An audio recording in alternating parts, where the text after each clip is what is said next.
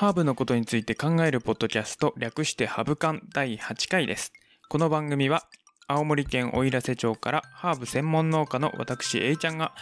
ハーブのことやハーブの6次産業化などを通して感じたこと思ったことを発信するポッドキャストです。効果効能や栽培方法に関しては地域や気候、個人差などあります。あくまでも私 A ちゃんの経験と主観ですのでご容赦ください。はい、ということで今日、今回はですね、ハブカンの方では初かな、えーちゃんとした、あの、ちゃんとし、ちゃんともしてないんですけど、収録機材を使って収録しているので、いつもよりちょっと音がいいのかなと思います。今回は、えーもう一つの方の、私がやってるもう一つの方の番組のシカヘデケロをさっき収録してたので、その流れで今収録しています。えー、最近の話。最近はですね、いよいよっていうか、ついにお店をオープンして、まあ、ちょこちょこと、あの知り合いとか知らない人とかにも来てもらって、もうスタートしているっていう状況なんですけれども、やっぱりね、その、新型コロナの影響もあって、なかなか来るのを躊躇している方とかもいて、まあ、それはしょうがないんですけど、まあ、そういう人のためにオンラインと、オンラインショップとかも強化していければなとは思いつつ、まあそんな不安が募る日々を皆様も過ごしていると思いますが、そんな時によく飲まれるハーブティーがセント・ジョーンズワートというハーブになります。今日はこのセント・ジョーンズワートについて考えていきたいなと思います。えー別名西洋オトニリソウですね。オトニリソウ科のオトニリソウ属で多年草です。原産地はヨーロッパからアジア西部、アフリカ北部あたり。まあ見た目はオトニリソウとほぼ一緒ですね。ひょろっと茎が伸びてきて、その茎からまたぴょこぴょこと細い茎が伸びてみたいな感じですね。で、その先に黄色い花がつきます。ちっちゃくて結構いっぱいポコポコポコポコ咲くんですけれども、これ結構可愛い花なんです。で、特徴とか香りはですね、そんなにないんですけど、あの、強い香りはそんなにないんですけれども、独特の、なんだろうな、ネギっぽい香りというか、ちょっと、あの、表現しづらい、うん、セント・ジョーンズワートの香りがあります。まあ、もし見つけたときは、あの、匂いを嗅いでみてください。な、なんて表現したらいいんだろう。なかなか表現が難しい香りなんですですけど、独特の香りがあります。利用方法は、まあ、さっき言ったように、ちょっとこう、気が乗らないとか、まあ、抑うつによく使われる、よく使われるハーブですね。ただこれも、あの、諸説あって、まあ、その話は後で話すんですけれども、えー栽培方法、栽培的にはすごく簡単です。耐寒性もすごく強いし、あの、ここ青森でも外植えで十分何も越冬対策をしらしなくても十分越冬してくれるので、すごく簡単です。だいたい3月から4月ぐらいに種をまけば、まあ、4月下旬ぐらいにどんどん伸びていき、6月中旬ぐらいから花が咲き始めるのかな。で、6月24日頃に黄色い花が咲いて、その頃が一番夜行が強いと言われていて、その6月24日っていうのが、聖ヨハネの誕生日らしいです。ヨハネさん。ヨハネさんの本名が、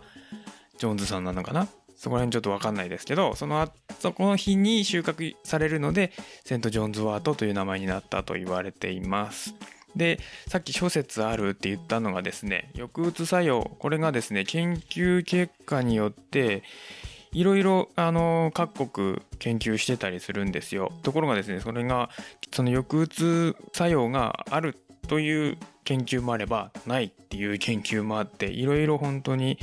議論が分かれるところなんですけれども、日本においては、研究が全然されていないようです。なので、抑うつ治療として確立されていませんという表現になっています。まだまだここはちょっと研究の、まあ、精神に作用するものなので、そりゃ人によって効果あったりなかったりっていうのもあるのかなとか思ったりはするんですけれども、ちょっと注意が必要で、まず、高毒性があります。光の毒の性質ですね。まあ、ハーブティーとか、まあ、そのまま食べたりとかした後に光に当たるといろいろな副作用が起こるっていうことですね。それとあと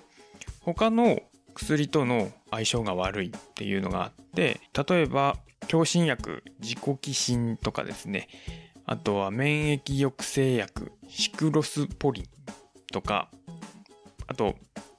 まあピルとかですね。そういうのとの相性が悪くてその効果が弱まったりまあ思いがけない副作用が出ちゃう可能性もあるというハーブでちょっとその服用には注意が必要なハーブの一つではあります。ただ個人的にはまあハーブティーで飲む程度の成分はそんなには強くないのであまり気にする必要もないのかなと思うんですけれども毎回番組の最初で言うように効果効能に関しては個人差があるのでその辺りはちょっとあの注意が必要かなと思います。ただですね、まあ、先ほど言ったように栽培が簡単なのであの観賞用としても全然あのおすすめですねでもしその利用するのであればまあ、その6月24日頃に収穫するんですけれども収穫方法は、まあ、地上部全部使うんですよ。とはいえ地面ギリギリで切っちゃうと株が死んじゃうのでだいたいそうですね5センチから10センチくらい残してそこから上を切るようにしてください。でそうするとそのままあのその状態で夏が巣に秋が巣にそのまま越冬するのでまあ大体そのぐらいを目目安に6月下旬から7月結構そのままにしておくと、うん、7月下旬ぐらいまでずっと咲いてたりするのでまあ好きなタイミングで収穫すればいいのかなとは思うんですけれども大体6月24日が効果効能が一番高いと言われています。というのもですねこれは別にスピリチュアルな話ではなくて、まあ、植物全般そうなんですけれども大体花が咲く直前とかまあ、花が咲いた直後あたりにやっぱり花の方に、えー、栄養とか成分が集中するので基本は花のハーブティーなんかほとんどそうなんですけれども花が咲く直前とか直後が花が咲いた直後の花がとかですねその辺りが一番あの成分としていいと言われているのでこれもえー、聖ヨハネさんの誕生日がたまたまその子だったっていうだけだと思うんですけれどもそのタイミングがいいのかなと思いますこんな感じかな。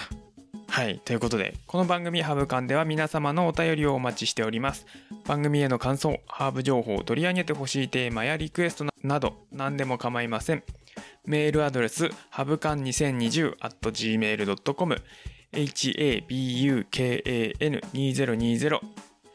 gmail.com までお寄せください。ツイッターハッシュタグ、ハブカン。ひらがなでハブカンのハッシュタグをつけてコメントいただいても結構です。ぜひぜひお便りを寄せください。というわけで今回はセント・ジョーンズ・ワートについて考えてみました。皆様どう考えましたでしょうか？ハーブのことについて考えるポッドキャスト略してハブカンお相手はえいちゃんでした。また次回お会いしましょう。ヘバナス